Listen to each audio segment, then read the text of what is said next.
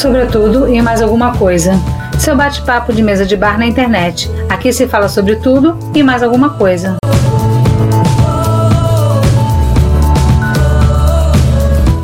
Alexandre Vale está falando de futebol aqui, antecipando o programa de sexta, mas hoje não é futebol.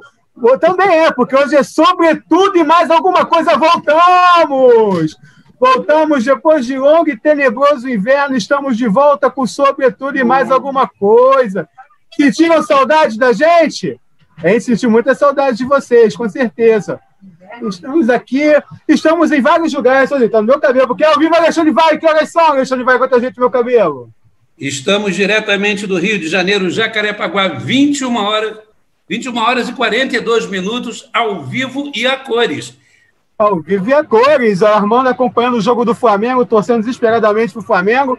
Estamos aqui, e não estamos só aqui, não, no Tutunge, nós estamos também no site, não é verdade? Site. No site sdcproducões.com. Você pode acompanhar o Sobretudo e mais alguma coisa lá. Já está passando lá também, é. não tá? E a novidade da semana? E tem a Rádio SDC. Agora, Quando acabar o programa aqui, liga lá na rádio. Tem lá no site o link, lá embaixo, Rádio SDC, só você clicar lá, as melhores músicas. É uma JBFM melhorada, garanto para vocês. Mas vocês também, tem outros cobertura e mais alguma coisa aqui. Os do ano passado, o que, que a gente conversou no passado aqui? Desce a barra de rolagem aí do YouTube, você vai conferir todos os sobretudo tudo que a gente acertou, né, Armando, no ano passado, acertamos tudo. Só o Nino que veio aqui para errar para que o Fluminense ser campeão brasileiro. Tirando isso, nós acertamos tudo. Tem, sobretudo, e mais alguma coisa. Tem a série Home Office, que promete voltar esse ano. Tem audionovela, já teve audionovela esse ano, hein? Vai lá no site, scproducões.com, que tem audionovela. A Nancy assistiu, ficou brava com o autor. Enfim, tem muita coisa. Tem SDC Podcast lá no site também, SDC Podcast. Você confere esse programa aqui, programas anteriores. Tem SDC Trias, tem muito. Nossa, tem muita coisa, só falta o dinheiro. Mas, enfim, poucas pessoas estão ganhando dinheiro nesse país, porque esse país está mergulhado no coronavírus. Nós eh, acabamos 2020 mergulhados no coronavírus, entramos 2021 mergulhados no coronavírus. Eu quero dar boas-vindas a vocês. Eu vou deixar nossos convidados falando com vocês enquanto eu compartilho o link. Eu vou começar com a Nancy, que é o segundo programa que ela participa. Bem-vinda, Nancy, a Ivete Sangalo da SDC.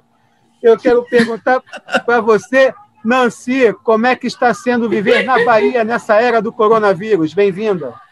Obrigada, Luiz. Em primeiro lugar, feliz ano novo, que a gente ainda não ano se novo, Feliz ano novo. Trouxe uma cervejinha hoje para comemorar junto com o Alexandre também.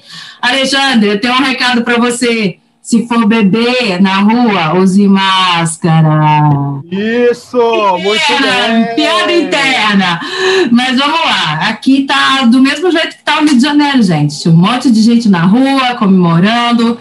É, Natal e Réveillon foi uma loucura. A gente está com algumas promessas do governador, pelo menos, de tra trazer Sputnik para cá. É, tem um pouco. Eu acho que acredito que, que aqui esteja um pouquinho mais organizada a questão da, da vacina, mas por enquanto a gente não tem muitas informações, somente os velhinhos acima de 90 anos estão sendo vacinados e os hospitais estão em 70%, 80% variando do dia mas o povo está na rua. Estão querendo carnaval. É, aí vai ter o ponto facultativo segunda-feira, vai ser só terça, que é obrigatório. Como é que está a Prefeitura de Salvador aí? O que, que eles falaram? Cara, não olhei. Isso aí eu vi, eu vi na notícia nacional que, que eles iam tirar. E aqui acredito que eles vão fazer a mesma coisa. Mas meu medo maior não é nem isso, né? É realmente que as festas vão acontecer Existe um movimento de amigos que já estão procurando uma casinha para juntar um, uns amiguinhos, fazer o testinho e vão aglomerar. Igual a Carnaval, igual a Natal e Ano Novo. Pois é, bem-vindos Armando, Alexandre, os velhos de guerra desde 2020, quase, quase um ano já, daqui a pouco tem festinha de um ano online, lógico, né? Porque não pode aglomerar. Armando, você sentiu alguma diferença do ano passado para esse ano? Você acha que melhorou alguma coisa, que piorou? O que, que você acha? Bem-vindo. Oi, gente, feliz ano novo aí para todo mundo. que a gente, tá, a gente se fala direto no grupo, mas se vê mesmo só agora, né? Então, mudou dia 31 para o dia 1 né? Porque continuou tudo igual, né? é exatamente a mesma coisa sempre. Só que eu vejo, eu sempre vejo a melhora, né? É, a Nancy falou que em Salvador a vacinação está organizada, aqui no Rio também está organizado. Quer dizer, estão tentando organizar. Tiveram alguns problemas de em, em perda de 200 ou 300 vacinas, alguma coisa assim, por incompetência, né? Mas eu sinto que a, que a vacinação, pelo menos, está organizada. Vai faltar vacina. Mas aqui no Rio a gente também já está vacinando é, com 99 anos. Aqui também já, tá, já começou, Nancy. Que ótimo, maravilha. Alexandre Olivari, você já chegou na tua faixa etária da vacina já? Bem-vindo, poeta. Obrigada, Luiz. Rapaz, olha, lamentavelmente não sabia, porque eu estou naquela curva em que você nem é uma coisa nem outra, né? Porque eu estou com 59 anos. Quando chegar a galera dos 60, vai chegar bem antes de mim. Então, 59 é uma coisa complicada. E, ao mesmo tempo, queria agradecer até a Nancy pela piadinha interna, mas dizer para ela o conselho que ela me deu de quando, quando for beber, use máscara. Aí eu gostaria que ela me mandasse pelo SEDEX aquele modelo de máscara que só deve existir em Salvador, que é uma máscara com uma aberturazinha aqui, onde a gente possa colocar um canudinho para tomar cerveja, porque aqui no Rio ainda não tem. Então, no momento de beber, a gente realmente tem que dar aquela levantadinha para beber. Agora, Exatamente. E não ficar tirando foto com as bonitas lá, ó, sem máscara. Nancy, para de ser ciumenta, Nancy. É só no momento da máscara. Aliás, eu vou dizer para vocês, olha, foi o, o, o, único evento que eu fui durante esse período foi o lançamento do EP da Nabrisa, que é uma das artistas que eu, que eu advogo e tal, e, e só fui porque eu conheço a estrutura do estúdio da Sbassen, que é uma arrecadadora de direitos autorais, onde, por sinal, eu sou um dos filiados como compositor, e eu vi fotos anteriores né, de como estava a distribuição das mesas, é, é, os quiosques, né, tudo patrocinado, ela não gastou nada e tal. Então, naquele momento da foto, foi um momento de segundos, né, onde você tira, pum, e põe. Só que eu virei tão, tão, sei lá, se eu sou doente, se eu sou maluco, mas eu virei tão, tão uma fobia tão grande que eu ando com o meu, o meu álcool gel debaixo do braço para onde eu for. Se eu for ao fórum, eu levo. Além da máscara, eu levo o meu frasco, que, que, que não é nem pequenininho, não, ele é bem, bem grandinho. Não sei nem se ele está aqui. Ah, está, está aqui, por sinal. Eu ando com essa desgraça aqui para onde eu vou. Para o fórum, para o mercado, para o banco. É mesmo. E ele fica aqui assim, ó uma máscarazinha aqui. No momento em que eu tiro a máscara para tirar uma foto, eu já dou aquela, passo aqui em volta, passo na mão, passo não sei aonde, passo na pessoa que tirou a máscara, que tirou a máscara para tirar foto comigo. Agora, Muito claro, bem. Isso é, não, mas quando, quando você não, não está vendo isso, transparece, de repente, uma imagem de responsabilidade. Mas eu, ainda mais na, na faixa de idade que eu estou, né, grupo de risco, Aliás, pela margem de erro, estou no grupo de risco, eu tenho 59. Segundo o Datafolha, três para cima, três para baixo, né, e tal. Ah. Então, eu realmente eu tomo o maior cuidado do mundo. Mas, lamentavelmente, não é o que a gente tem visto aqui no Rio de Janeiro. A gente tem visto muitas aglomerações. Eu que participo de vários grupos de samba, por ser compositor, por ser presidente de escola, por ser diretor de liga, eu, infelizmente, tenho visto, é, assim, na maior cara de pau, o pessoal dizendo pagode do não sei o quê, no local tal, venha, teremos todos as, os protocolos. Mentira, não tem protocolo nenhum, gente. Isso é mentira, isso é irresponsabilidade. E a irresponsabilidade não é só consigo mesmo, é com seus parentes, é com seus amigos. Fala, Armando, vai lá, vai lá. Não, só fazer um detalhe que você falou em relação ao protocolo e que não tem protocolo, a gente viu um exemplo disso no jogo da Libertadores, né? Porque a ideia era colocar todo mundo longe um do outro, afastado, mas existem alguns eventos que não tem como você fazer protocolo ou você inventar um protocolo. Não, as pessoas até vão... tem, mas tem uns burros que abrem só um setor do Maracanã e bota todo mundo junto, né? Exatamente, mas as pessoas vão se aglomerar. Tem coisa, tem tipo assim, é que nem quadra de escola de samba. Você imagina uma quadra de escola de samba com protocolo? Não vai ter, as pessoas vão se aglomerar. Então, alguns tipos de exemplo, o governante já sabe que não pode ter. E não pode ter, e não pode ter mesmo. Tipo o, a final de Libertadores com, com público, tipo quadra de escola de samba com escolha de samba. As pessoas vão, vão se aglomerar, entendeu? Por, por irresponsabilidade, por qualquer coisa, mas já sabendo disso, o governante tem que tomar uma decisão de não fazer o evento, entendeu? Armando, Aí, não é à toa que Salgueiro, Portela, Mangueira e tal suspenderam a disputa. Exato. Porque André sabem que por mais que eles adotassem internamente, inter, como gestores, Depois eu falo. como ah. gestores, as pessoas que estão lá presentes vão tomar sua cervejinha e vão se ceder, vão acabar fazendo besteira. E Isso. aí, se acontece alguma coisa com essas pessoas, a responsabilidade vai recair sobre aqueles gestores. Dizer, está vendo? Quem mandou você abrir a sua quadra? Hoje, aquele baluarte, aquele velha guarda, aquele compositor morreu poucos dias depois do seu evento. E ninguém Exato. quer segurar essa onda. Então, assim, é, o assunto é muito sério, muito mais sério do que as pessoas pensam. E, graças a Deus, o carnaval começou a, a, a se conscientizar disso. Né? Tá boas-vindas ao Léo, que está chegando aí. Ah, tá desligado aí na sua câmera, Léo. Mas, Armando, a Mangueira suspendeu? Que é notícia de hoje, isso? Como é que é? Então, é, a Mangueira, na verdade, ela vai fazer lives durante o durante o, o carnaval, né? Mas é a escolha em si a, vai ser suspensa para depois. Na quadra não vai ter ninguém. Ela simplesmente vai é, fomentar o carnaval, né? Vai fazer live, como todos os outros estão fazendo, mas sem aglomerar, sem ter gente na quadra. E a escolha mesmo, eles vão, vão até publicar depois. Eu que já tô, já tô sabendo e tô adiantando. A escolha vai ser, vai ser cancelada por agora, sim. Não tem nem sentido, falta tanto tempo para o carnaval, para o próximo, se é que vai ter. Né? Exatamente. Né? Até, a, vamos falar a verdade, até economicamente não faz sentido você escolher samba agora, né, gente? Perder a oportunidade de lucrar com uma quadra cheia, vender cerveja, vamos pensar um pouco, né? A gente, a gente chegou a comentar sobre isso no, no último programa que fez de carnaval, né? Então se precipitando. Exatamente. Quer dizer, iam perder porque iam ficar com uma imagem péssima e iam perder economicamente também. Ou seja, não ia ter lucro em nada. Então não tem sentido você escolher o samba. Vão ser apresentados os sambas numa live, sem, sem gente, mas a escolha mesmo vai ficar para depois. Mas essas lives serão como? Você na quadra? Vai ser pessoal, quer dizer, cada grupo Vai escolher um local para fazer? Como é que vai ser? Não, pelo que eu estou sabendo, vai ser na quadra e separados em alguns grupos. A Mangueira teve 51 sambas, né?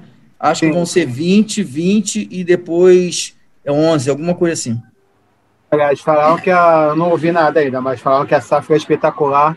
Daqui a pouco, no final do programa, mais final, a gente vai conversar sobre isso com o Armando, porque o programa é sobretudo e mais alguma coisa. Primeiro, já faz as coisas ruins né, das coisas ruins, depois vai falar das coisas boas, que é o carnaval, que não é que o carnaval acabou, o carnaval não acabou, gente, não vai ter esse ano, mas o carnaval é imortal no Rio de Janeiro. Com certeza, a próxima vez que tiver carnaval, vai ser o maior carnaval de todos os tempos. Tenho certeza disso. Então, gente, não se desespere, né? É só um ano sem carnaval. Melhor que não tenha mesmo, porque não está em condições de ter carnaval no momento. Vamos ter um pouquinho de paciência. Vamos fingir que acabou o carnaval agora. Falta um ano para o carnaval. E vai ser o melhor carnaval da história. Eu tenho certeza que ser o carnaval da nossa libertação.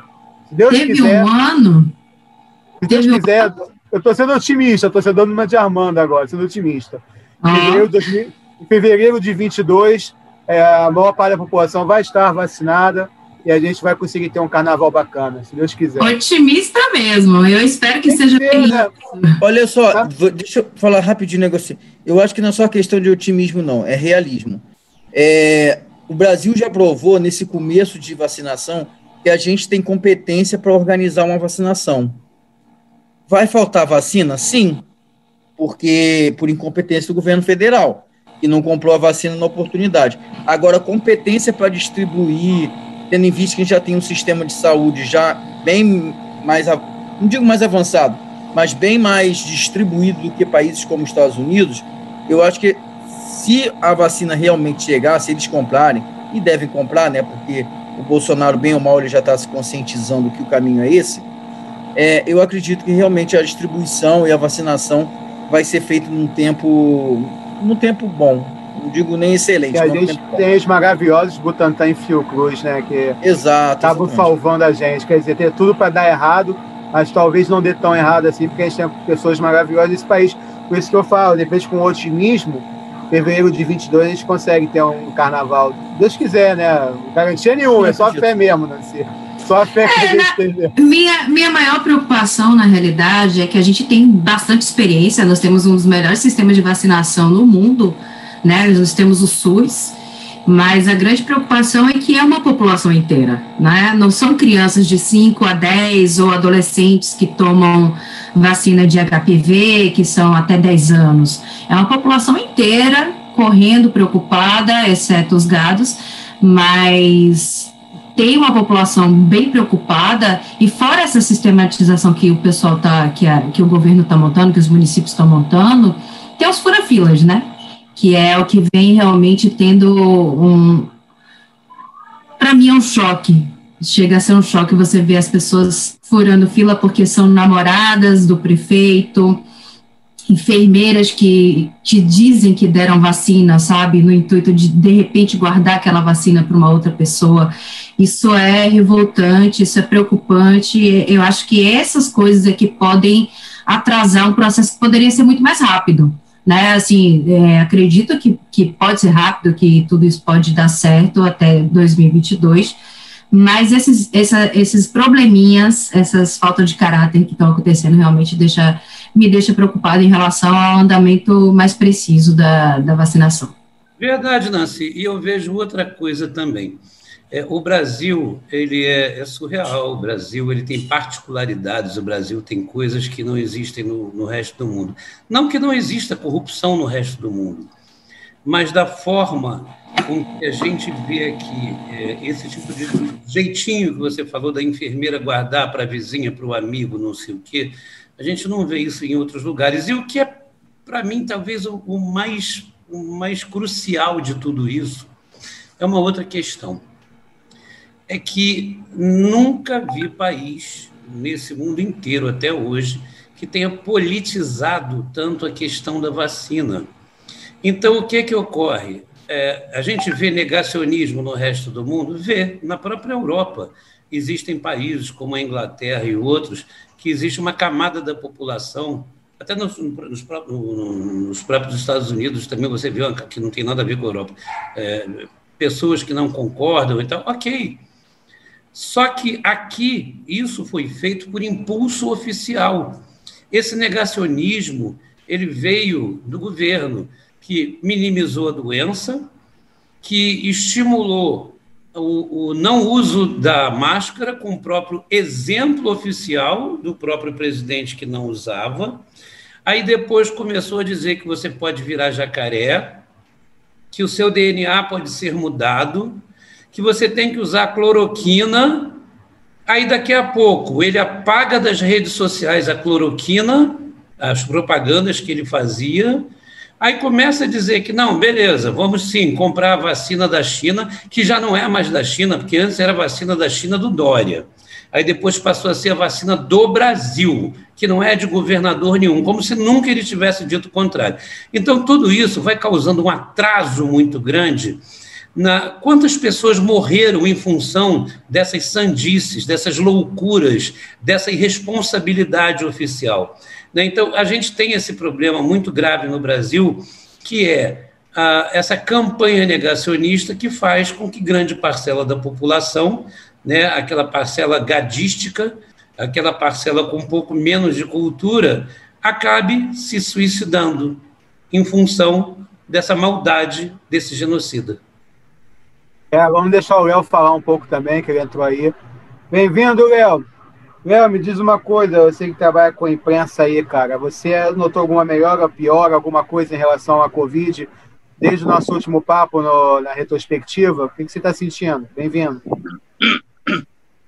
Primeiramente, boa noite, boa noite, prazer estar aqui no programa Sobretudo Mais Alguma Coisa, boa noite a todos. Não, é, o que há é, colhi algumas informações junto ao secretário de Saúde, Daniel Sorange, de que há a previsão de chegada de novas vacinas. Só falando em relação à vacina, há a previsão de chegada de novas vacinas. e, consequentemente, acredito que com a chegada de novas vacinas, um novo lote está chegando essa semana, é, será feito o. Assim, a vacina irá andar mais rápido, acredito, em outras regiões do Brasil também.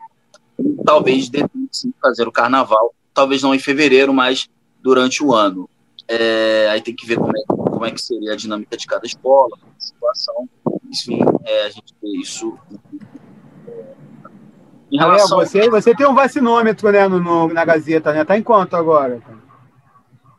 É, são informações de um site que ele colhe é, as informações também do Ministério da Saúde e também de agências internacionais. Eu preciso dar uma olhada aqui.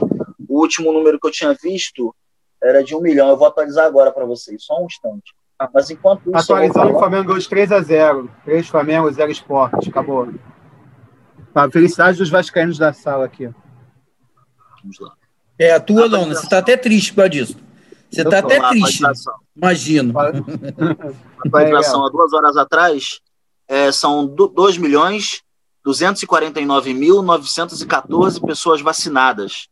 Eu acho que o Brasil é o sétimo, não é, o Léo?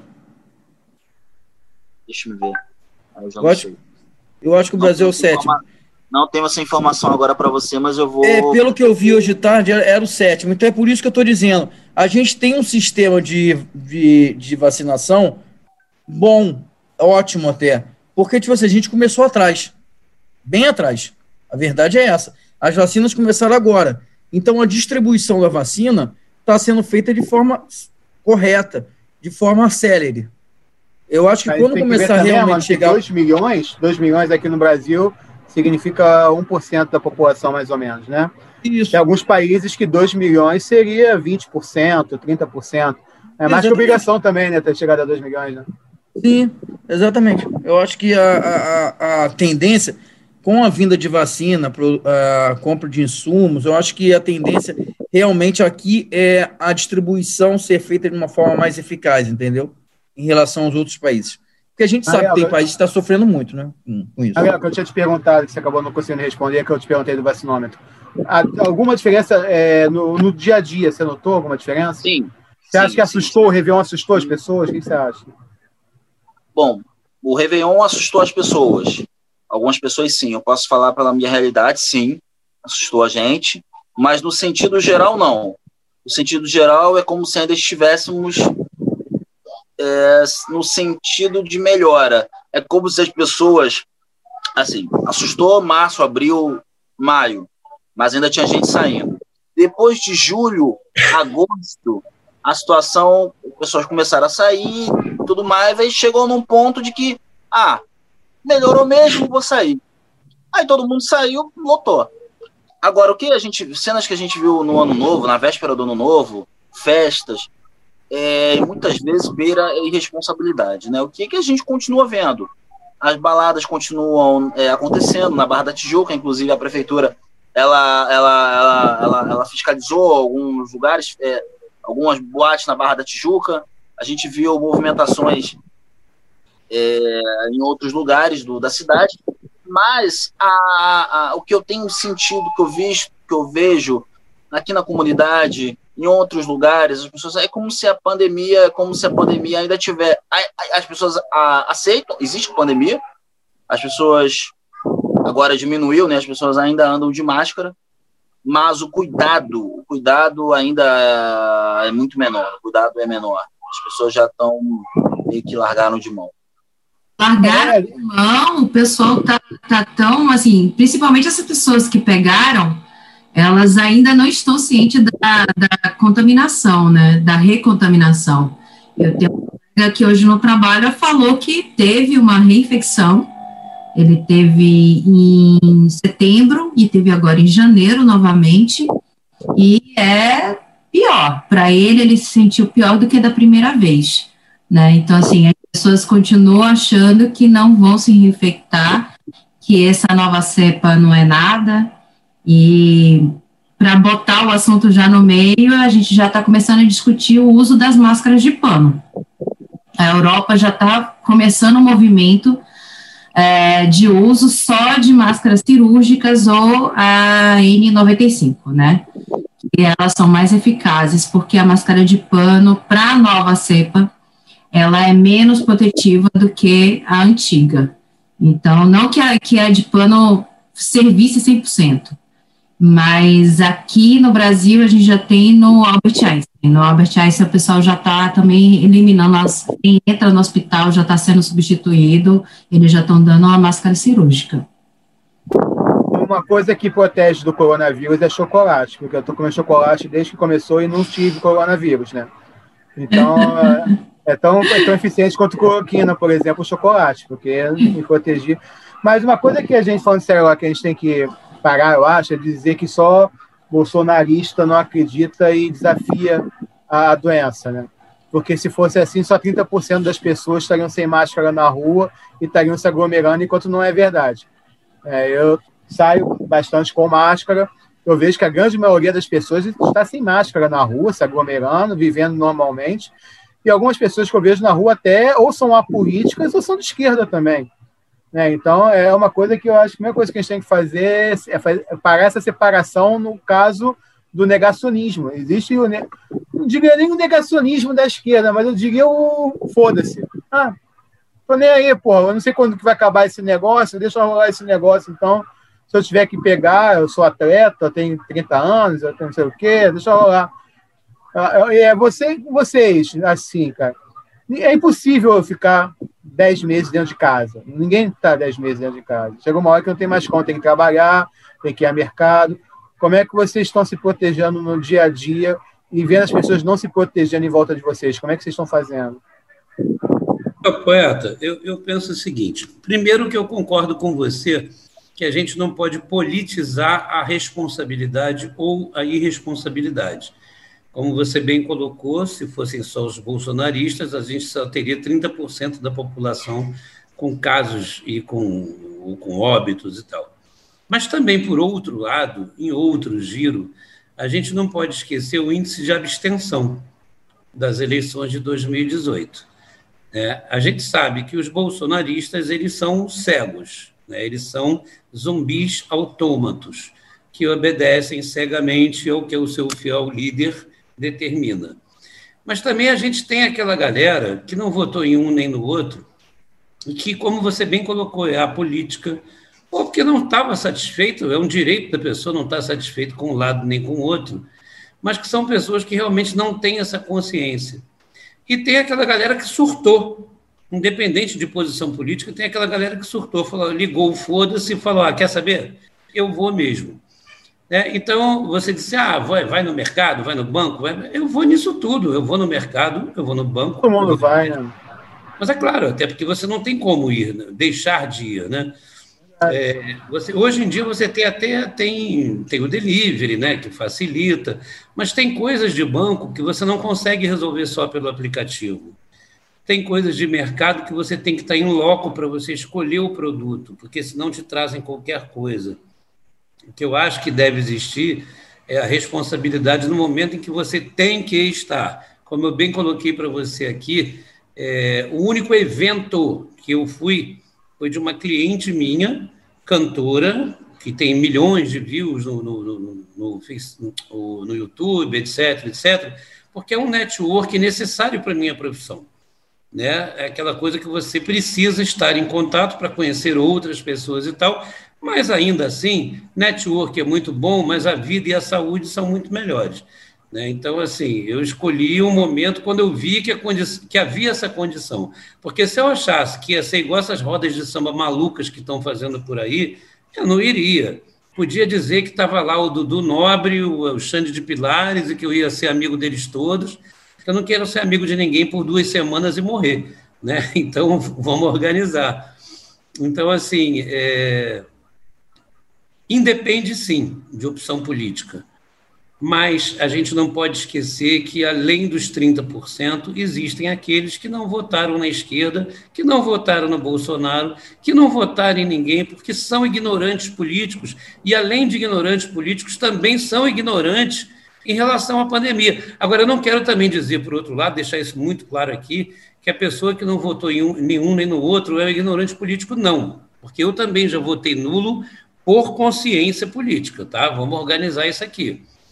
mas eu acho que isso independe de postura política. Agora, notadamente, a gente tem reparado que as pessoas da esquerda têm sido, queira alguém ou não, têm sido mais conscientes. Por quê? Porque não são negacionistas, porque estão ao lado da ciência em sua grande maioria, esmagadora maioria. E já do outro lado, seja do, dos bolsonaristas ou dos neutrões, digamos assim, tem muita gente que é negacionista. Eu acho que é bem por aí. Alguém mais quer comentar de como é que tá? O Armando mesmo foi um dos últimos a sair de casa, eu né? Discordo, é eu, discordo, eu, discordo, eu discordo de alguns pontos que o Alexandre falou.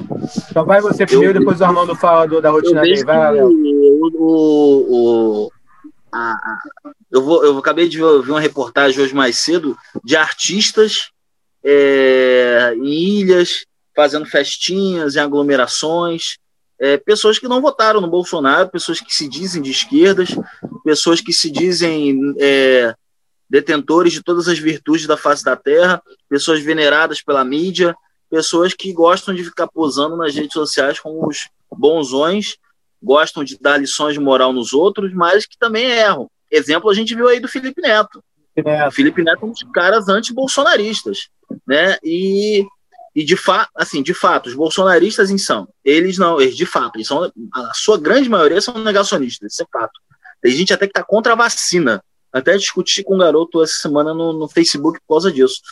Mas eu vejo também em relação a, a, a essa, essa posição mais, não vou correta, mas posição mais sensata, pessoas que vão independentemente da sua ala política, de esquerda, de centro-direita, de centro-esquerda, até mesmo bolsonaristas arrependidos, né? Que tem, né? Tem gente que votou no Bolsonaro e se arrependeu, mas e entendeu que viu um monte. que a merda que fez. Mas um monte, não é mais bolsonarista, né? Mas é, no momento foi, é. Como o Kim Kataguiri, que acabou de esculachar o Bolsonaro no Congresso, nesse momento. Então, alguém viu isso? Saiu do MBL, né? Ele tá para sair do MBL. Kim Kataguiri acabou de chamar as chuchucas do Centrão falando para o Centrão no, no, Congresso, e esculachou e se declarou candidato a presidente da Câmara. São, são os ex-bolsonaristas, como ela está falando. Mas, mas, eu tenho que concordar com o Léo numa coisa que ele falou, tem agora a moda dos desconstruídos, né? Aqueles desconstruidões que adoram posar de perfeitos em redes sociais, e quando você vai ver, tá, tá agarrando numa pelada, como o caso do Felipe Neto, ou estão alugando ilha juntos, como no caso das ex-BBBs do Réveillon acaba tendo a hipocrisia também, né, gente? Vai, e assim, nada, nada contra eles saírem. Assim, assim rapi, só rapidinho. Assim, o problema, ao meu ver, não é nem eles saírem. Porque eu acho que chegou num momento em que não tem como ficar em casa mesmo. O problema é ele, e assim, tomando, tem que tomar todos os cuidados e tal. Mas o problema é eles serem, quererem posar de barões da moralidade. Sim. Que é o caso. Isso aí realmente para mim não dá. Verdade. Olha só, é, tem várias coisas para falar aqui, não sei nem se vai dar tempo, vamos embora. É, primeiro, é, essa divisão de bolsonarista, eu tenho um tio que é extremamente bolsonarista, mas ele não sai de casa por nada, não deixa ninguém chegar perto dele, porque ele morre de medo da doença. É, não dá para você ficar dizendo que ah, é bolsonarista, então não tem medo da doença. Não, tem bolsonarista que, mesmo sendo bolsonarista, tem consciência que a doença pode matar e ponto final. É, outro detalhe também aqui, é, a gente tem que tomar cuidado com essas coisas de dizer que eu estou saindo de casa. Gente, nós cinco aqui, com certeza, nós estamos saindo de casa, mas não estamos saindo de casa da maneira correta. Com máscara. O problema não é você sair de casa. Sair de casa, ninguém tem que ficar preso a, a, a, em casa. Isso aí é, é loucura. O negócio é sair de casa com máscara, usando álcool, é, passa álcool gel na mão. Tocou em alguma coisa? Bota álcool gel na mão, acabou a, a doença não vai te pegar se você tomar todos os cuidados devidos. A doença vai, vai te pegar se você for para um barzinho no Leblon e ficar confraternizando todo mundo, sem máscara. Aí sim. Agora, se você se cuidar, você pode sair de casa e ponto final. É, um outro detalhe que eu queria falar aqui é em relação às pessoas que estão fazendo errado. Cara, mas as pessoas podem fazer errado. É, eu vou falar um, algo polêmico aqui, mas é verdade. O Aloysio pode errar, o Alexandre pode errar. Só quem não pode errar é o presidente da República. E acabou. O Aloysio pode falar a merda que ele quiser. O Aloysio pode virar e falar assim: eu vou virar jacaré. Agora, um presidente da República não pode virar e falar: quem tomar vacina vai virar jacaré. Um presidente da República não pode simplesmente arrumar briga com a China, que é o nosso maior parceiro econômico. O Alexandre, o Nancy, pode falar assim: não compre produto chinês porque produto chinês não vale a pena, é uma merda. Mas um presidente da República não pode falar isso. Então a gente tem que ver qual a categoria de erro que a gente vai escolher. Não dá para você igualar uma Nancy, adora Nancy, com o presidente da República. Nancy é muito melhor, não tem dúvida. Nancy é a opinião dela e ponto final. O que não pode é o presidente da República falar merda. Eu posso falar a merda que eu quiser. Eu não tenho responsabilidade nenhuma. Agora, um presidente da República não pode falar e fazer a merda que ele faz. Ele é o único no mundo atualmente que faz isso. Todos os outros países, todos, todos os outros presidentes, todos, sem exceção, falavam merda. O Trump falou merda, mas tinha vacina preparada. O da Rússia, ele pode ser um ditador, mas ele tinha vacina, ele correu atrás da vacina. O Bolsonaro falou merda e ele não tinha vacina preparada. Ele não tinha um plano B. A verdade é essa. Se a gente está conseguindo vacina, vacinar algumas pessoas, é porque a porcaria do Dória forçou ele a fazer isso. Porque senão nós não teríamos nenhuma vacina até agora. O Pazuello falou que a gente ia começar a vacinação em março. E era esse o plano. O plano do, do governo realmente era esse. Teve que adiantar porque ele viu que ele estava perdendo popularidade para o Dória. Então ele teve que voltar atrás e correr desesperadamente por vacina. Porque senão nós estaríamos esperando a vacinação até março. A verdade é essa. Qualquer um aqui pode falar merda, gente. Só quem não pode falar merda é o presidente da República. Me desculpa, mas não pode. Ele foi eleito para aquilo. Ele não pode ser negacionista. Ele não pode virar e falar assim: eu sou contra a ciência. Não. Ele não. Qualquer pessoa pode falar isso. Qualquer pessoa pode ser imbecil. Agora, um presidente da República não pode ser imbecil. Mil desculpas, mas não pode. Ah, e ele não está falando só por si, né? Ele está cuidando Exato. Exatamente, Nancy. O que ele faz na casa dele, se ele quer comer o leite condensado dele ou enfiar onde ele quiser, é um Perfeito. problema dele. Agora, Isso. o que ele faz com a população é bem diferente. A gente não tem vacina por vários motivos. Primeiro, que a gente não fez a reserva, o Canadá comprou duas vezes mais a população que tem. Isso por quantidade. Ela comprou, fez, vou comprar aqui, vou comprar ali. O que der certo primeiro, eu já tenho vacina para minha população. Ela pode vacinar o Canadá, revacinar e vacinar até o povo que vai passar férias lá. Ainda pode fazer isso. Tipo, você vem passar férias aqui no Canadá, eu vou te vacinar. De vacina. E a gente ainda tem um problema da, da falta de investimento em ciência, que a gente poderia estar tá importando muito mais é, como é que chama, as substâncias que fazem as vacinas, desenvolvendo é, esses insumos exatamente, fazendo esses insumos internamente. A gente não tinha máscara, não tem agulha, não tem insumos para fazer vacina, não tinha nada. É um, um país completamente despreparado para no nível de ciência para encarar qualquer pandemia. Essa foi a primeira em o que no segundo século, que teve um no século passado, essa no, nesse século. E vão vir outras, talvez em, em menos tempo. E se a gente não se preparar para isso, imagine, são, a gente está passando um ano de pandemia. Nunca ninguém imaginou isso. Nancy, não sei quanto tempo falou... é espanhola, mas é, não sei quanto tempo levou a espanhola. Alguém que, que já viu aí quanto tempo durou, mas só um ano, gente. O Brasil está arrasado econômicamente. Eu acho que foi menos, eu acho que a espanhola foi menos. É, pelo que eu estudei, não teve, por exemplo, carnaval, não sei, é, parado carnaval. Não, parou o carnaval. Teve, teve o carnaval, disse que, que o carnaval do ano seguinte foi. A, Nan, a, Nancy, a Nancy deu um exemplo ótimo. É, eu posso virar para qualquer pessoa aqui e mandar enfiar a lata de leite condensado onde quiser. Agora, um presidente da República não pode. O que ele fala é divulgado para o mundo inteiro. É esse que é o problema do Brasil. Desde o Golden Shower. Exatamente. Desde o Golden Shower. Eu posso falar a merda que eu quiser. Um presidente da República não pode. Um presidente da República não pode ser negacionista. É isso. Ele responde pelos crimes de responsabilidade justamente por causa disso. Ele é o chefe da nação. Ele não pode se ele não pode deixar de ser punido pelo que ele fez. O que eu faço, ninguém pode me punir. É minha vida. Agora ele comanda a vida de um país inteiro. E é por isso que ele tem que ser responsabilizado. Verdade. A última vez que a gente esteve junto, eu perguntei se vocês tinham perdido alguém próximo. Foi clima maravilhoso, como eu perguntei, né? Fazer a pergunta contrária agora. Alguém já teve próximo vacinado? Conhece alguém que foi vacinado? Sim, a, a nossa amiga. A, Muita.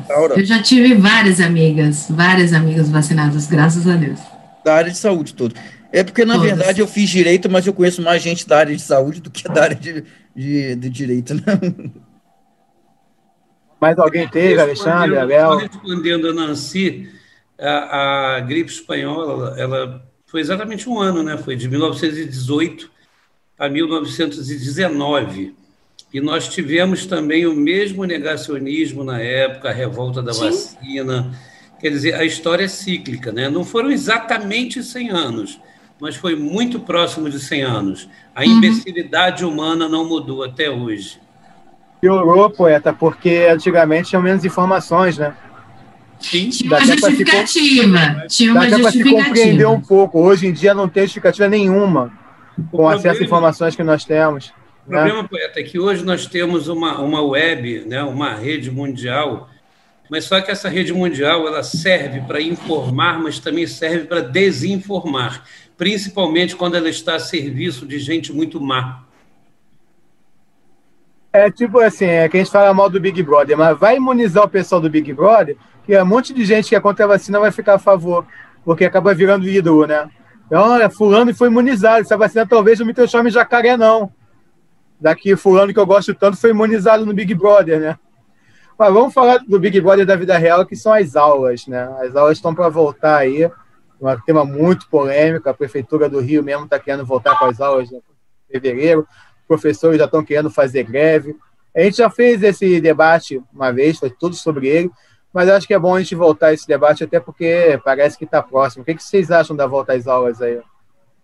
Eu sou contra. Mais alguém quer falar aí? Eu sou eu a favor. Tenho, eu não tenho opinião. Ótimo, temos as três opiniões, agora vai render, vamos lá. Vamos lá, eu sou a favor da volta às aulas. É igual aquela prova do colégio, sim ou não justifico. Então, vou justificar. Eu sou a favor da, da volta às aulas pelo sistema online. Acho que as aulas não podem terminar nunca. Só acho que não é justo expor as nossas crianças ao contágio para que essas crianças não levem para os seus avós, para os seus pais, as tias da cozinha, né, a galera, o inspetor, porque a gente sabe que isso é uma reação em cadeia. Então, o mesmo motivo que levou as aulas não voltarem antes de forma presencial continuam presentes. Nada mudou, como diria Lulu Santos. Aliás, como diria Léo Jaime, ou, ou nada mudou. Né? Então, sim, sou favorável à volta às aulas. Aliás, acho que já deviam até ter voltado, mas não de forma presencial. Acho que se for de forma presencial, seria uma irresponsabilidade, não só com as nossas crianças, ainda mais com essa nova cepa agora, que vem do Amazonas, que tem pego, inclusive, muitas crianças também, mas pelo que isso pode servir de contágio e de progressão geométrica, né, em termos de disseminação do contágio da doença. Tá, eu sou contra. É, eu acredito que a gente tem uma população muito maior que não tem internet fácil, que não tem professores preparados para dar aula em internet, então, acho que existe essa grande dificuldade. Então, voltar à aula presencial, para mim, eu acho.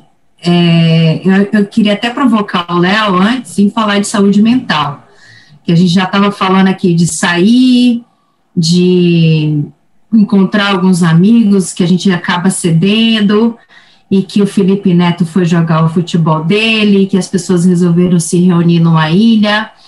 Então, eu acho que essa saúde mental vem justamente para ver. Eu tenho, eu tenho sentido alguns professores muito angustiados em ir para uma sala onde geralmente numa escola pública são 40 alunos e onde não vai ter ser possível fazer esse distanciamento, né? Ou que muitos professores não estão preparados, não têm a tecnologia, não têm um conhecimento tecnológico para continuar dando essas aulas. Eu acredito que é o seguinte, um ano é, não vai fazer tanta diferença assim, tá? Eu vi alguns pais falando isso, eu tô, tô falando pelos pais, tá? Tô, tô reproduzindo a fala de alguns pais. Mas é claro que isso se tornar dois anos, isso vai ser mais crítico. Tá, então, esse um ano, acredito que um ano e meio a gente consiga recuperar isso. A gente já passou por greves, eu não sei se vocês tiveram isso aí, mas aqui em Salvador, a gente já teve greves de, de, de universidades seis meses, oito meses, o pessoal perdeu realmente um semestre inteiro e foi se recuperando com o tempo, não só universidade, como também escolas públicas. Mas me preocupa mais, é, Alexandre, essas pessoas que não têm tantos recursos, né, que não tem um celular legal, que não pode dividir, às vezes é só o da mãe, e não ter aquele celular legal para acompanhar, isso é desestimulante para o aluno que não tem todos esses recursos. Nancy, eu vou, desculpa até, Luísio, mas eu, eu vou reformular a minha opinião. Eu devo estar errado, porque eu estou concordando. Posso trazer? Não, não, depois você fala. Com futebol, Léo, porque o, o, Alexandre falou que era a favor de voltar e deu argumentos interessantes para não voltar. A Nancy falou que era contra a volta e deu argumentos interessantes para a volta. Eu tô muito não, eu não disse que para voltar. Você falou algumas coisas que me fizeram pensar que poderia ser bom voltar e o Alexandre coisas que não seria bom voltar. Não, não, eu falei voltar para a vida social. Não, o que eu queria falar. De mental para voltar para a vida social, não para a escola. Eu entendo o que a Nancy está colocando, tanto que eu, eu sempre fui contra a volta do Enem, exatamente por essa disparidade do acesso à tecnologia para os mais diferentes alunos do país em, em suas classes sociais, né? Então, acho que nesse aspecto a Nancy está coberta de razão. Eu só estava falando assim, é, para voltar, tem que serem criadas condições mínimas de igualdade para que haja uma inclusão social, uma inclusão digital, melhor dizendo. Se não houver essa inclusão digital de uma forma abrangente para todos, eu sou contra as aulas. Aí eu até reformulo a minha opinião e devo estar muito enganado porque eu estou concordando com a Nancy. Né? eu, oh, que isso. Quero, Mas, Léo, quero saber o teu nome. Léo, e aí, e aí, Léo? Decida, vai ficar encolado. De fato, de fato. É, eu não tenho uma opinião formada sobre isso, mas tem. Primeiro, eu comecei contra, é claro, a volta das aulas, mas hoje tenho argumentos contra e a favor que são interessantes. Primeiro, é, bom, se liberou bar, se liberou mer mercado, se liberou shopping, se liberou praia, se liberou. Por que não a escola? Outra coisa, os profissionais de educação, é, eles, são, eles colocaram contra a volta das aulas, pela questão até que todo mundo se imunize e tudo mais, deram, deram, deram esses argumentos. Inclusive, até o prefeito Eduardo Paz falou que a ideia dele seria já gerir também imunizar os profissionais de educação, viu o secretário de educação também falando a respeito. Eu acho que é um, uma ideia interessante fazer isso também. Outra coisa, é, falando sobre a questão da tecnologia, muitas pessoas.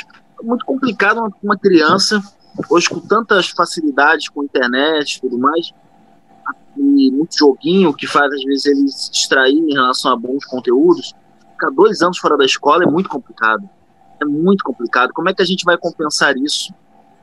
Como é que a gente vai. Será que isso também não aumenta a desigualdade? Porque uma coisa é uma criança na favela voltar para a escola e ela ter que retomar todo o conteúdo é muito complicado. Outra coisa é uma criança rica, que tem o conteúdo online e tudo mais, para ela é muito mais fácil, né?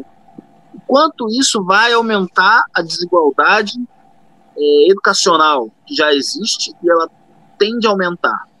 É, é, é, é, basicamente, não tenho uma, uma, opinião formada. Outro dia até fiz uma enquete no Instagram se, se disseram a favor ou contra. Vi professores a favor, vi professores contra. Não sei, não sei, vamos ver. É, eu... É, fala, fala, Armando. Armando tá, tá quietinho. É, vai, Armando. Falou ainda. Armando, fala no seu direito aí, vai. Não, então, a opinião realmente é polêmica, mas a princípio eu sou contra. É... Vamos falar uma coisa, então, algumas coisas precisam ser consideradas. Se, vai, se as aulas vão voltar, então a gente vai considerar professor como uma atividade essencial.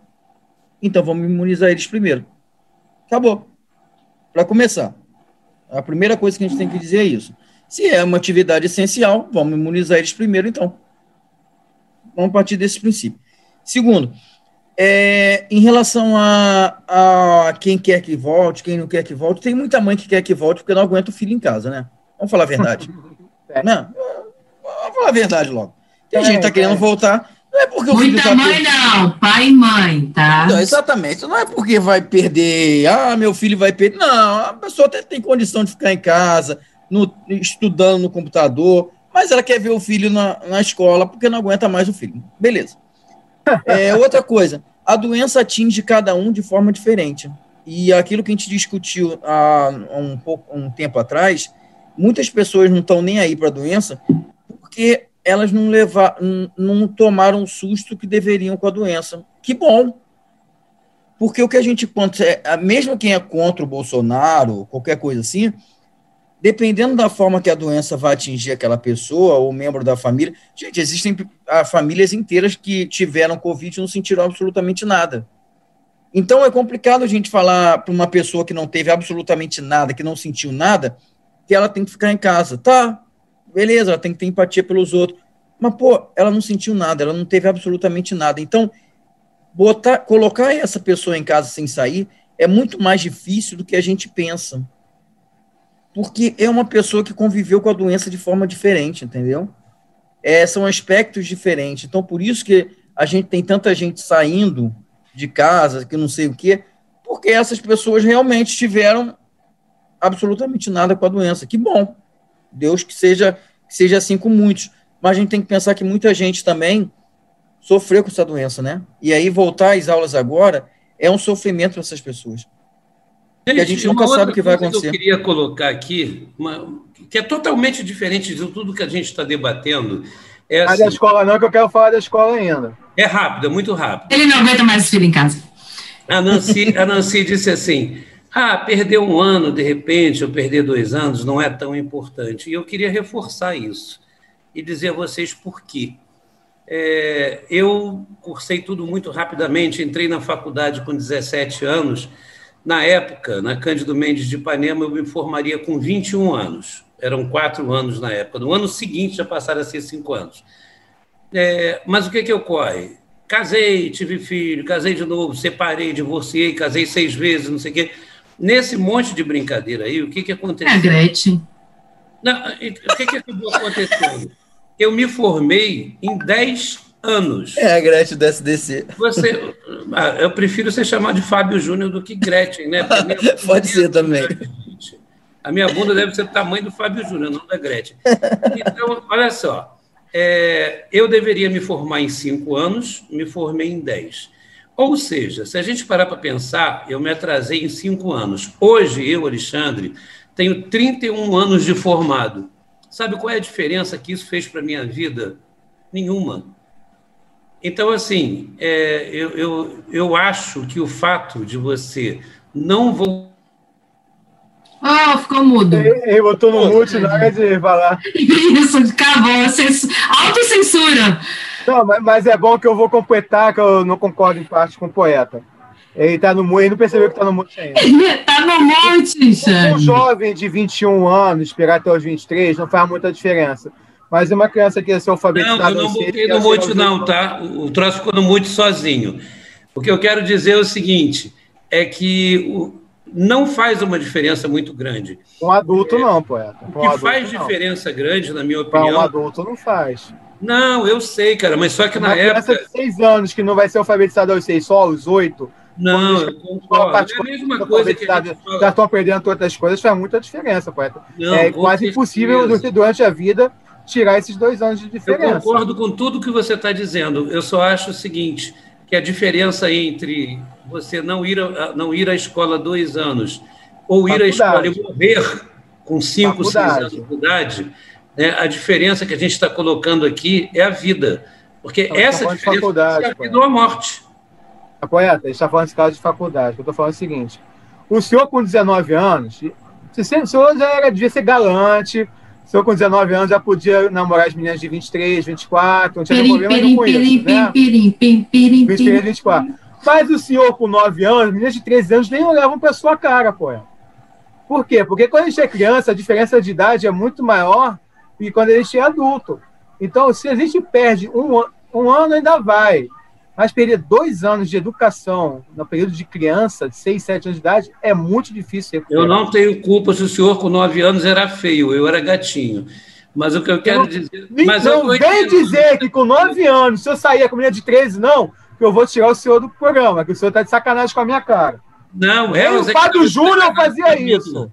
eu acho que esse assunto, esse assunto é muito polêmico, né? Assim, a gente tem idades, a gente tem fatores. É, quem prioriza o quê? Né? A gente tem pessoas que vão priorizar os idosos que estão dentro de casa. Por exemplo, se a gente for falar de uma população que tem menos privilégios, ou que não tem privilégios, né? É, ele não tem o celular dentro de casa, é, uma criança de 10 anos, exemplo, não tem celular bom em casa, não tem internet boa em casa, dois anos vai fazer diferença nele e ele mora com a avó, né? Aglomeradinho ali com a avó. As crianças têm menos probabilidade de ter uma complicação pelo coronavírus, porém são altíssimas, são transmissores, né?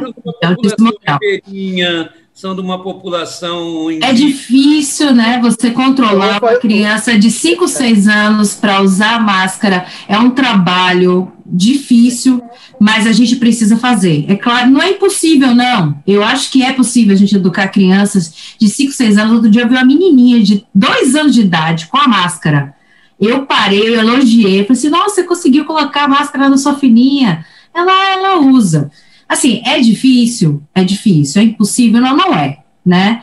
Mas a gente já tem uma resistência muito grande de regras, de, de, de, de, comportamento, a gente tem que seguir essa regra, a gente tem que lavar a mão, a gente tem que usar máscara, não fala com coleguinha, não abraça o coleguinha, é tudo isso é, é muito difícil, né? Então, assim, acho que a gente vai entrar no impasse, que não existe certo e errado, sabe? Não, não vai existir um certo e errado nisso aí.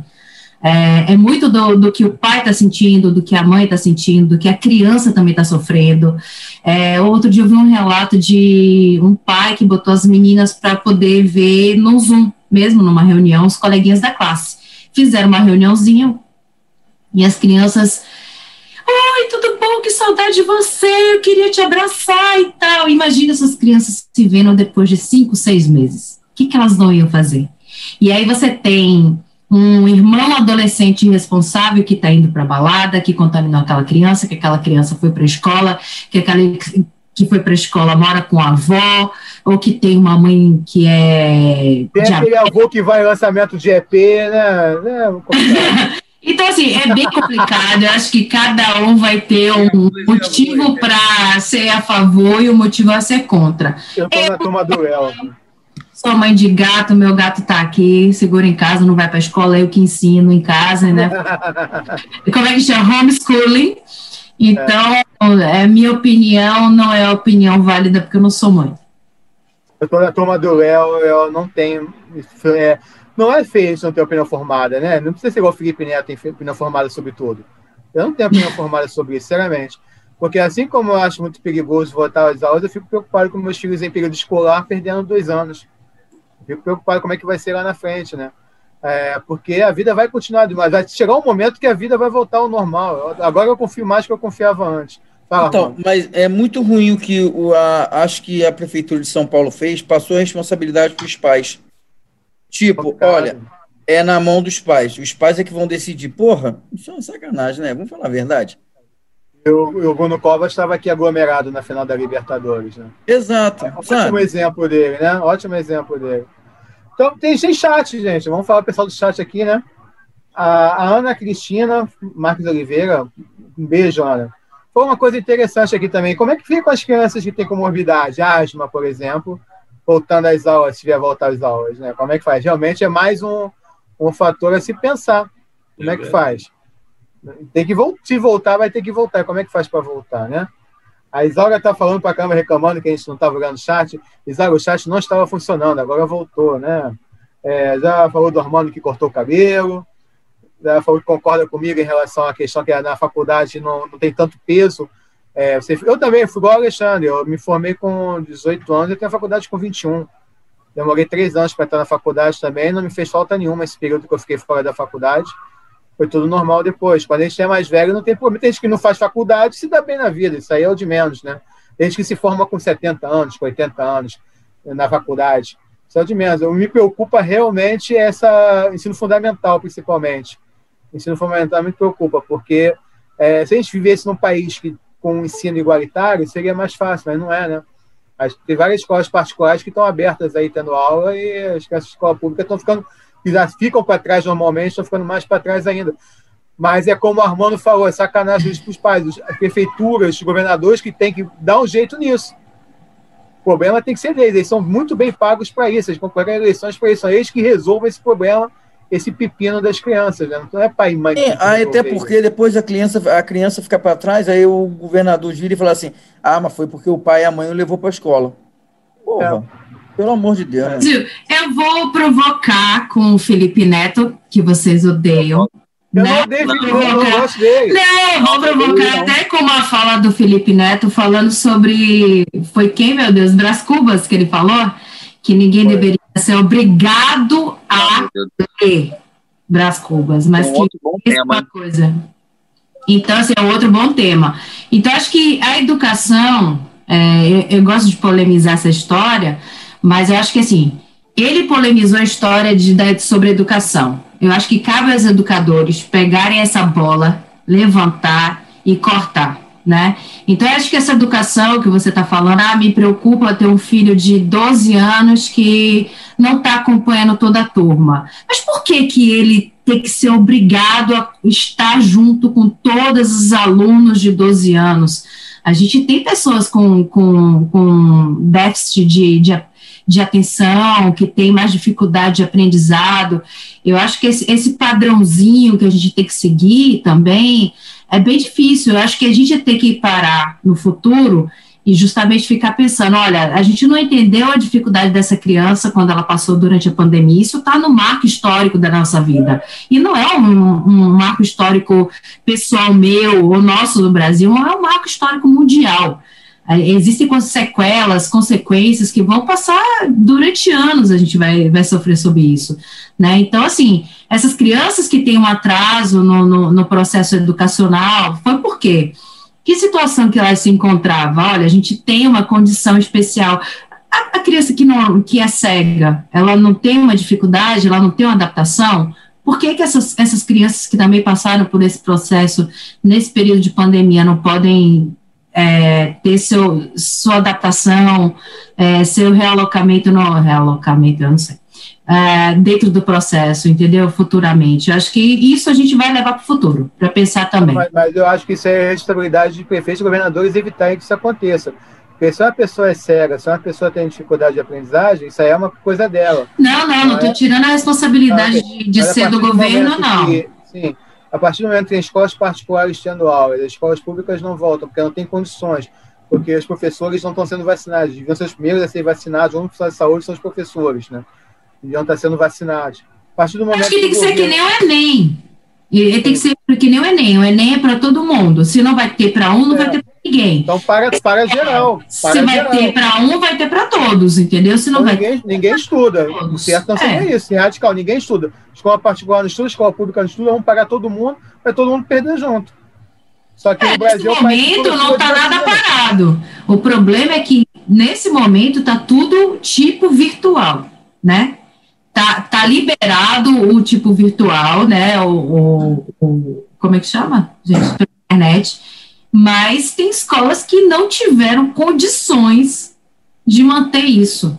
Eu tenho um, um primo que mora no interior, que eles começaram distribuindo a, as tarefas para os alunos.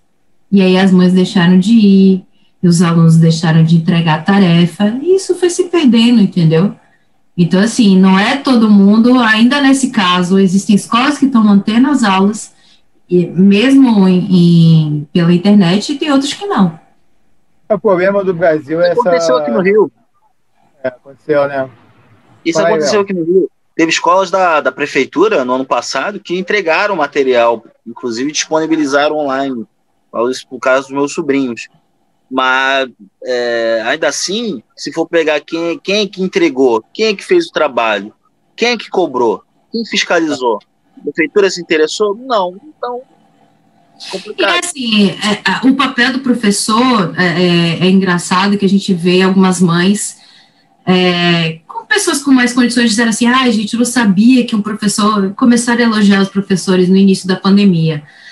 Poxa, é, é muito importante. E a gente tem mães que se esforçaram para tentar ajudar os filhos, e a gente tem mães que não sabem nem o que os filhos estão estudando. São pessoas analfabetas, que não têm nem condições de ajudar aquele filho a melhorar. Ou seja, aquele sonho de você ter é, um filho na faculdade pela primeira vez, um filho se formando, um filho com, com um diploma, isso fica mais frustrante nesse momento para uma mãe que está, para uma mãe, para um pai que está cuidando de, de um filho dentro de casa nessa, nessa situação e que não tem o um apoio educacional.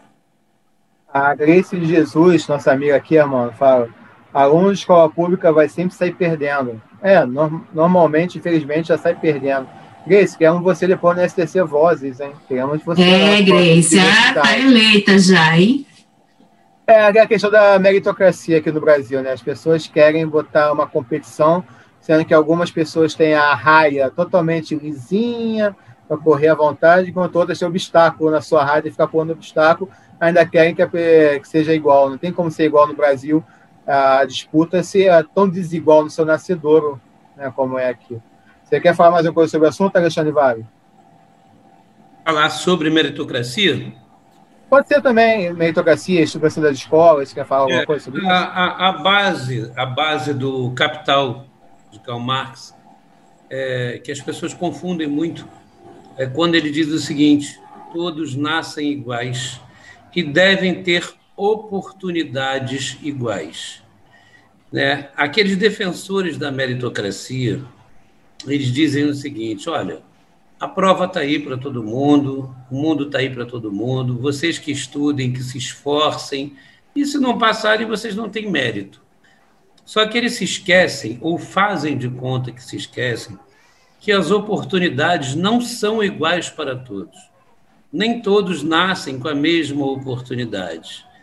Ah, que gatinho lindo. Por exemplo, nem todos gatos têm a oportunidade de ter uma Nancy como mamãe. Amanhã tem uma de fofoca. Nancy mostra seu gato ah, no programa Sobretudo. Então, ah, já gente, foi. É, eu vou até. Esse gato... deixa, deixa eu falar um negócio aqui. Eu já, já tive em Salvador, né? Lógico, a Nancy é ótima mudar um pouco. Desculpa, gente, eu vou mudar porque eu tenho que contar isso. É, tava eu dormindo né, na casa da Nancy, eu, Isaura, Nancy, todo mundo, que a Nancy realmente recebe a gente muito bem. Quando a gente foi para lá comemorar o aniversário dela, a gente estava muito, mas muito bem mesmo. É uma hospitalidade tremenda. É, 11 pessoas eu, dentro de casa. Eu não sabia eu dormindo. mais gente. Tava eu dormindo muito bem na casa da Nancy de repente, às 8 horas da manhã, o que acontece? Acordo eu, abro o olho, quem eu vejo? Na minha frente, assim, direto, o gato. Olha, eu dei um pulo que vocês não têm ideia, o susto que eu senti no dia. Ah, meu Deus, esse, gato, gente, mas... esse gato tem história. Voltando a Nancy, né, no momento em que a Nancy fala, em que aquelas crianças do Ribeirinhas, quilombolas, aquelas crianças que não têm acesso à internet, que moram com a avó, que a internet é ruim, que não dá para comparar, é exatamente isso que faz quebrar todo o argumento da meritocracia. Desculpem, mas meritocracia de cu é rola. Eu não aguento, isso me irrita. Gente, presidente, não, presidente. Quem não pode, quem dá, não pode é o presidente. Não dá para a gente falar em meritocracia num país desigual, que talvez seja um dos países mais desiguais do mundo. O Brasil é um dos países mais desiguais do mundo. Então não dá para você falar em meritocracia. Agora, claro, por que, por que da política de cotas? Por que da política de cotas raciais? Por que da política de cotas sociais? Por que da política de cotas para os quilombolas? É exatamente por isso, é uma reposição histórica, gente. Então, a, a meritocracia é, é um dos discursos mais imbecis e preconceituosos que eu conheço.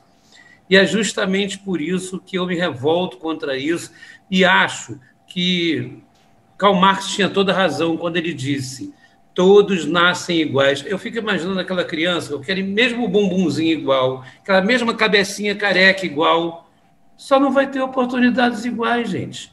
Então, se não tem oportunidades iguais, cabe ao Estado tentar fazer o prumo para dar oportunidades iguais. Claro que dali para frente os mais esforçados vão se dar bem, mas aonde nós encontramos as oportunidades iguais nesse mundo injusto e capitalista? Vamos, vamos entrar nos últimos três assuntos do programa, tá passando rápido. Ainda tem assunto, ótimo! É, mas, é coisa, mas é bate e volta. Três Jesus, a covardia, esse discurso fazem de conta assim porque são covardes. Na corrida atrás de qualquer situação, a maioria esmagadora sai na retaguarda com a chance esmagadora de leal.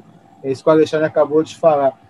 É, Alexandre Vale, rapidinho, pelo amor de Deus. Está pronto para votar no Lula na próxima eleição? Que Lewandowski levant, é, tirou o sigilo do bate-papo do Moro com. Da, da, e parece que tem algumas coisas meio escabrosas no bate-papo ali, o Moro instruindo como é que tinha que agir e tal. Parece que você vai acertar mais uma, sobretudo vai acertar mais uma, Alexandre Vai. Você está é. desde o começo falando que o Lula vai ser candidato em 2022? Pois é, eu não estou pronto para votar no Lula, não. Eu já vou votar no Lula, já está tudo certo. Eu estou falando isso desde o início do Sobretudo. Desde o primeiro Sobretudo. Eu, desde o início eu tenho dito o seguinte. Eu sou justo, eu reconheço isso. a justo. chave da questão é a suspeição do Moro. Se a suspeição do Moro for reconhecida no triplex milionário e, na, e no sítio na grande capital, Atibaia, né, se isso for reconhecido, porque num ele foi até a sentença, no outro ele praticou atos decisórios até que aquela juíza estagiária dele deu a sentença no final. Então, se ele praticou atos decisórios, o que, que eu estou falando desde o início? Volta tudo, não é que ele seja absolvido. O, todos os dois julgamentos são anulados, voltamos a estaca zero da, da denúncia e, com isso, ele consegue a elegibilidade, ele deixa de perder os direitos políticos. Portanto, continuarei votando no meu ídolo Lula lá, e quem Alexandre. não acreditou, que fique lá. Porque eu... Não é debate, não, fazer uma pergunta para cada um, gente, pelo amor de Deus. Alexandre, independentemente do processo do Moro, independentemente do processo, da postura do Moro, Alexandre, na sua visão, pelo que você acompanhou, o Lula é inocente? É, Lula é inocente? Bom, eu vou te responder como advogado.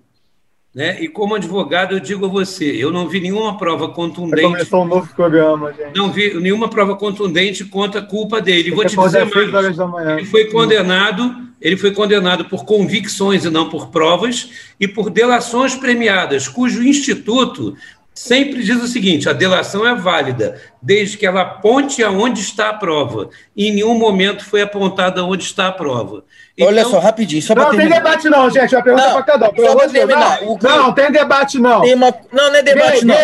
Tem uma coisa não, muito séria para ser A Grace está falando aqui. Vergonhosa essa eleição na Câmara e o que não foi feito pelo Maia. Nancy, tem alguém hoje mais por... Quem está mais por baixo hoje nesse país? Carol Conká ou Rodrigo Maia? Bom, eu acho que quem está mais por baixo neste momento é Carol Conká. E amanhã vai ser Rodrigo Maia. Tá certo. Obrigado. Léo, se o Fluminense sabe, estivesse na final da Libertadores, com pandemia, você ganhasse o ingresso para assistir, o que você faria? Boa pergunta. Boa pergunta, porque eu pensaria assim, ué, se eu já fui para um bar, se eu já fui para bar, se eu já fui para. Por que, que eu não posso ir ao estádio? Você não sabe nem quando vai voltar uma final de Libertadores depois, né?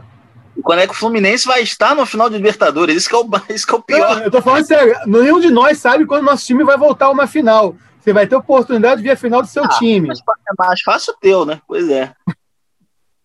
Não, mas é sério, porque a gente tá. Lógico que todo mundo ficou muito irritado, puto, vendo aquelas imagens do Maracanã. Mas imagina time Ei, no coração. Não pode discutir, não. Não pode discutir, não. Não posso falar? Não posso Tá não, não, não. Eu.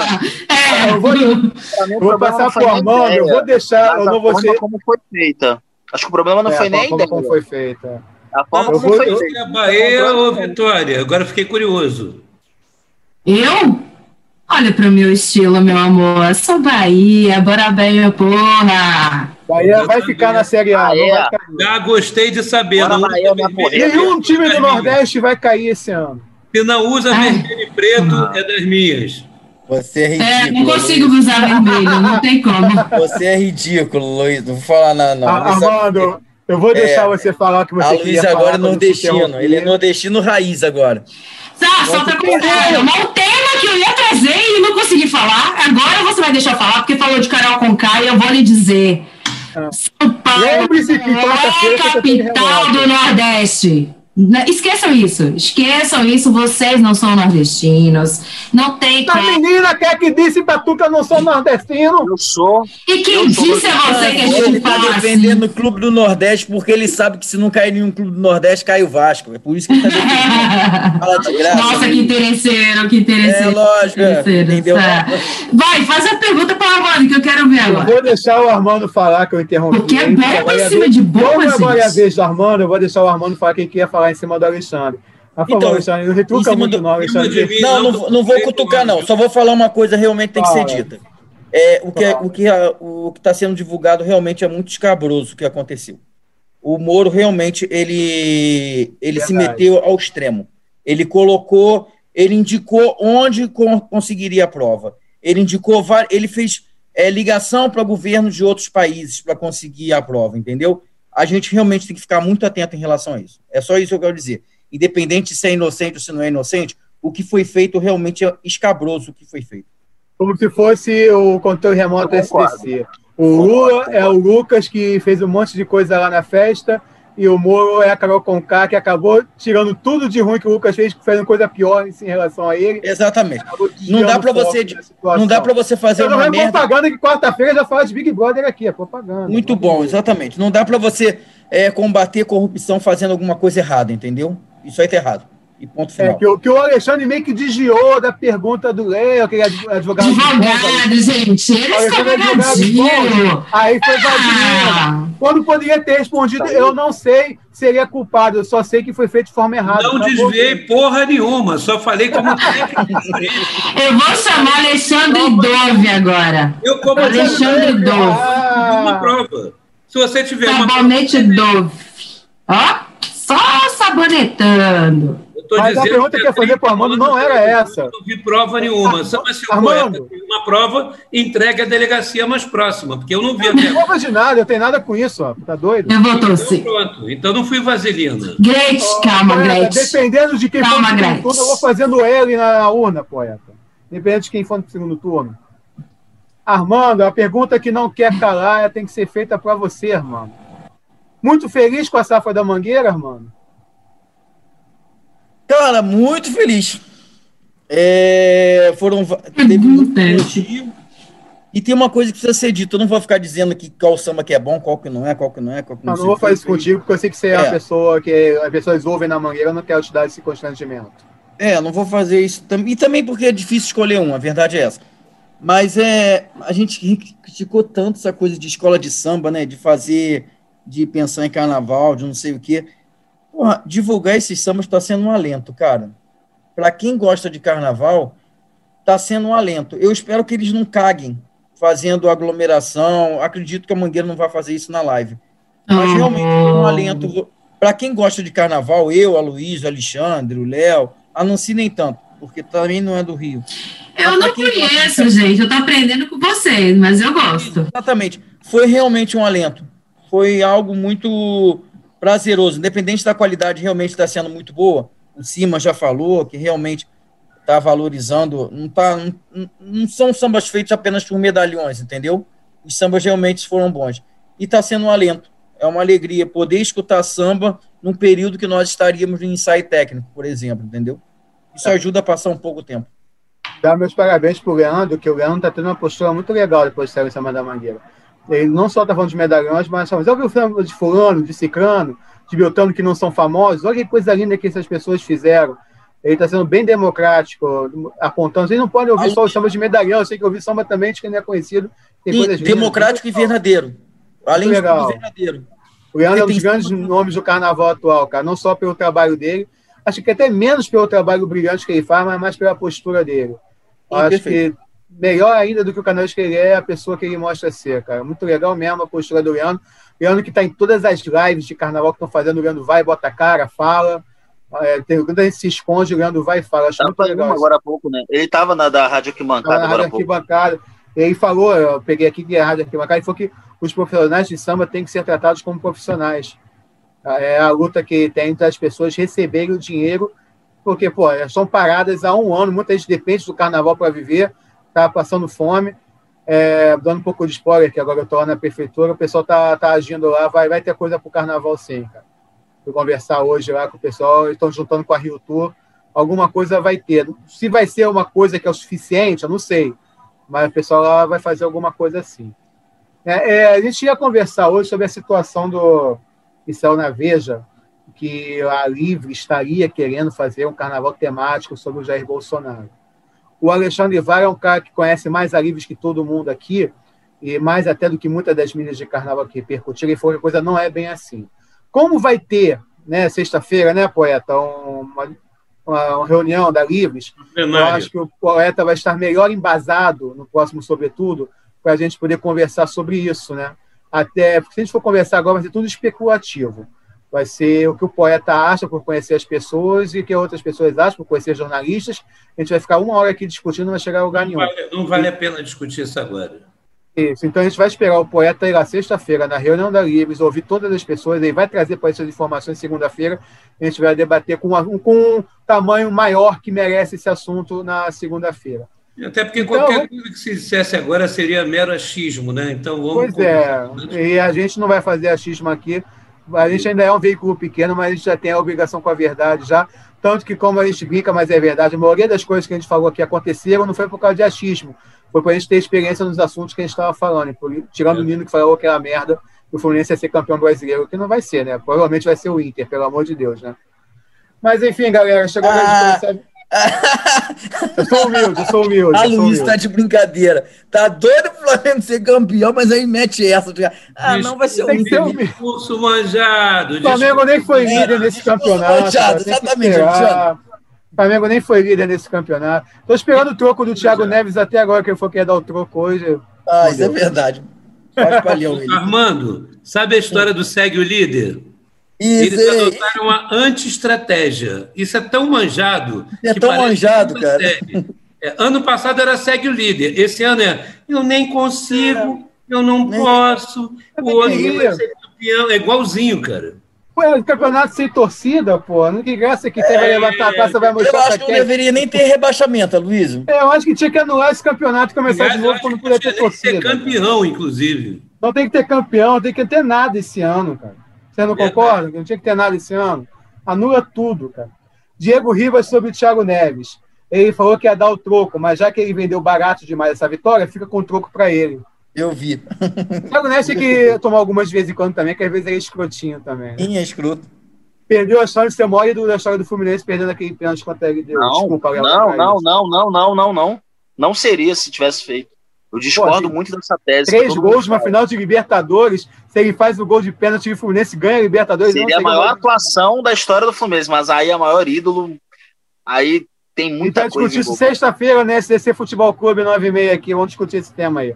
Léo, já que você está empolgado, começa por você. Obrigadão, Léo, pela tua participação mais uma vez aí. Obrigado vocês, estamos aí. Mais uma temporada de Sobretudo e Mais Alguma Coisa, né? É, parceria com a Gazeta do Rio. Sempre. E vamos em frente. Vamos com tudo. Sempre. Estamos lá na, ah, não só estamos na Gazeta, como a Gazeta tem uma página no nosso site também. É ccproducões.com. Se você quiser entrar no nosso site, lá, Espaço Gazeta, tem a Gazeta lá. Que você quer se informar, vai na Gazeta. Léo, qual foi a grande a notícia da Gazeta hoje? Qual foi o grande momento da Gazeta hoje, a grande notícia hoje da Gazeta? Bom, se você chegar hoje na Gazeta, você vai ver essa história do, da Livres, né? Que a gente formou. Temos já, temos já no link, já temos é, no site já o link do programa, então quem quiser, quem quiser assistir agora pela Gazeta consegue. Uh, o empresário triatleta Antônio Venâncio morreu afogado durante um mergulho na Ilha, na Ilha Grande. É, o antigo colégio Bennett do Flamengo vai virar uma unidade do colégio Pense. Os, os colégios particulares eles todos se entendem. E tivemos hoje uma cobertura sobre a questão do BRT. Vamos ver novas informações amanhã. É, eu estava tendo uma pequena manifestação na prefeitura hoje. As três, quatro pessoas com megafone foi um barulho pra caramba lá hoje. Nancy, a companhia feminina hoje, já que a Marta nos deixou, nos abandonou, mas foi bem representada é, a Nancy hoje. Atenção, atenção, atenção. Fala. Plantão, plantão, sobretudo e mais alguma coisa. Arthur Lira é eleito presidente da Câmara dos Deputados. Mais um assunto para discutir segunda-feira. Como é que a gente pode ter impeachment se o cara conseguiu comprar todo mundo para eleger um candidato dele, né? E aí, Armando! Segunda-feira Segunda-feira que vem vai ter que isso. É um baque, é um baque, porque o que o DEM fez já, com o Rodrigo já Maia, adianto, pelo pra mim não de tem Deus. baque nenhum. O Centrão é aquela coisa mais vendida que tem, assim como apoia O Rodrigo Maia hoje tá aí pior que a Carol Conká. Pelo amor de Deus. Você acha, né? Pois eu acho que o Rodrigo Maia é rato, cara. Assim, Ah, pra tá. ele não fede nem cheiro o que tá acontecendo com ele, sacou? Passa um ano, dois anos, vai acontecer. Agora, Carol com K, a menina vai enfrentar esse ano de Big Brother. Quando sair, vai ter que responder mil e uma coisas Você vai ainda. estar com a gente quarta, não vai estar? Necessidade. Pra falar de Big Brother com a gente? Não combinei, não. Eu não assisto Big Brother. Eu, eu sou, eu acompanho de Twitter. Twitter e as É. pessoas me, me comentando. E aí tô vendo. conversar sobre isso em off, você vai estar com a gente quarta-feira. Tá, tá. Eu converso aqui no, no chat e a gente volta na segunda aí. E pra- só, e, só, e só um palpite, eu acho que o Rodrigo Maia vai parar no MDB. Não sei, palpite. Eu acho que ele não vai ficar no O DEM Rodrigo depois Maia- dessa, não. Ele vai voltar para a irrelevância política que ele sempre teve. O Pedro Paulo, o Pedro Paulo e o Eduardo Paz vão junto, hein? Que o Pedro Paulo já estava apoiando ele no Twitter hoje. O Rodrigo Maia sair, acho que a galera daí do Rio de Janeiro vai junto. É um palpite, não estou cravando isso, não. Obrigado, Nancy, pela participação. Valeu, Martinha, por favor, vem cá. Eu não aguento esses meninos falando só de futebol. Eu pô, vem pra cá, pelo amor de Deus, me ajudar. Os meninos que falam de futebol, a dupla vascaína aí. Obrigado, poeta Alexandre Vale. Obrigado, Luiz. Prazer estar com vocês. Prazer estar voltando né, para o Sobretudo.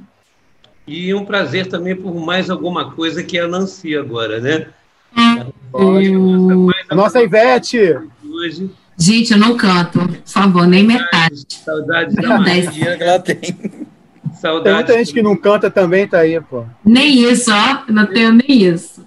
E o Léo também é mais alguma coisa, né? Dentro do nosso Sobretudo. Né? É mais alguma coisa.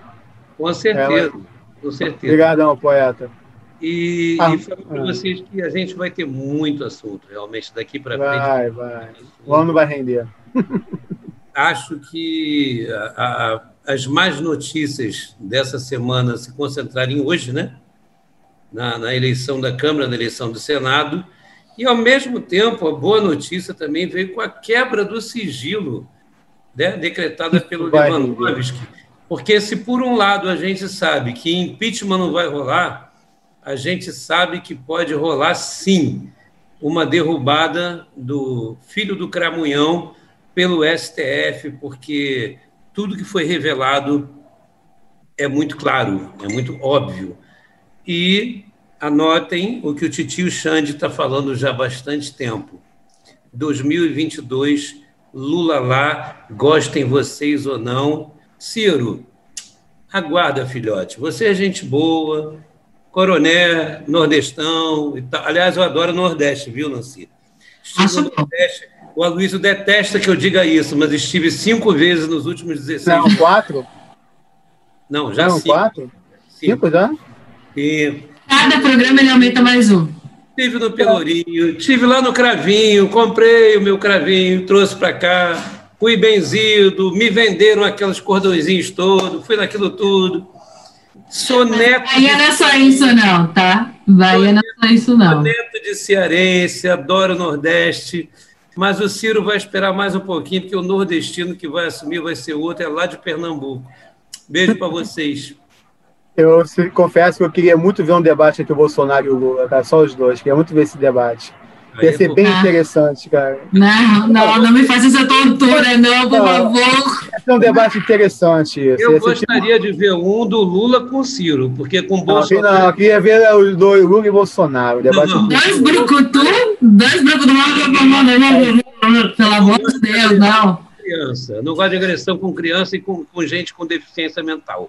Aí não.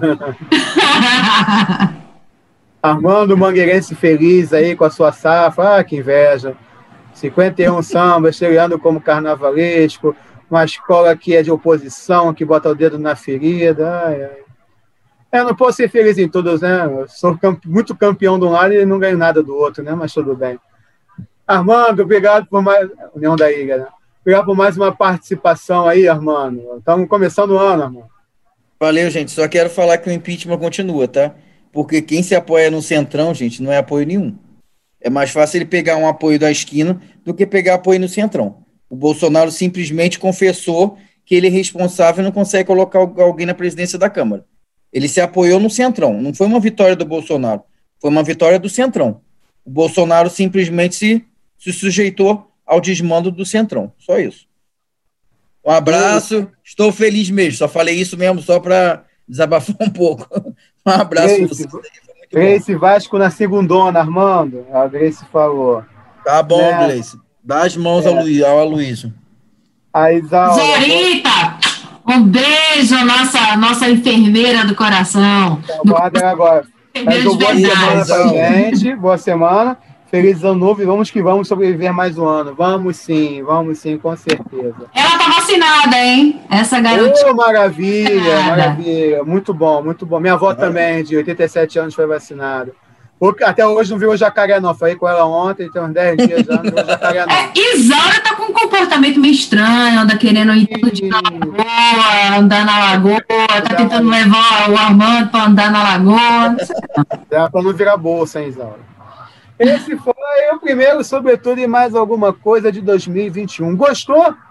Tem na Gazeta, vai lá na Via Gazeta, ou, sobretudo mais alguma coisa. Olha aqui no nosso canal do YouTube, vai no site www.edcproducões.com, vai assistir, se você não quer ver a nossa cara, se achando assim bonita a gente feio, tem SDC Podcast, vai lá no SDC Podcast, também tem no site, ouça o áudio, ou então na rádio SDC, é um conglomerado, isso é uma coisa impressionante, só falta dinheiro. Enfim, você tem vários lugares para nos acompanhar. Então, por que, que você não curte, não se inscreve, não compartilha o canal? Vem com a gente, que o ano só está começando. Sobretudo em mais alguma coisa, vocês viram, começou animado. Isso aqui não é Big Brother, mas começou animado, gente. Vamos ver quem é que vai no paredão. Vamos, quem sabe aquele impeachment do paredão.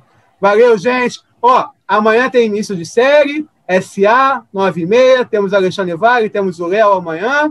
Quarta-feira, controle remoto, vamos falar de Big Brother, vamos falar de televisão, vamos falar de streaming, vamos falar de tudo que é fútil nesse país, que esse país está precisando muito de futilidade, está precisando de alienação.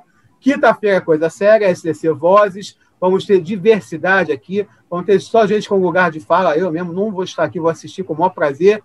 Sexta-feira, SCC Futebol Clube. Vamos falar muito de futebol ali, que a Nancy não vai assistir a gente na sexta-feira, porque vamos falar muito e vai ter Flamengo e Vasco quinta. Imagina como é que vai ser o programa sexta-feira. Valeu, gente! Começou o ano! Feliz ano novo! Valeu!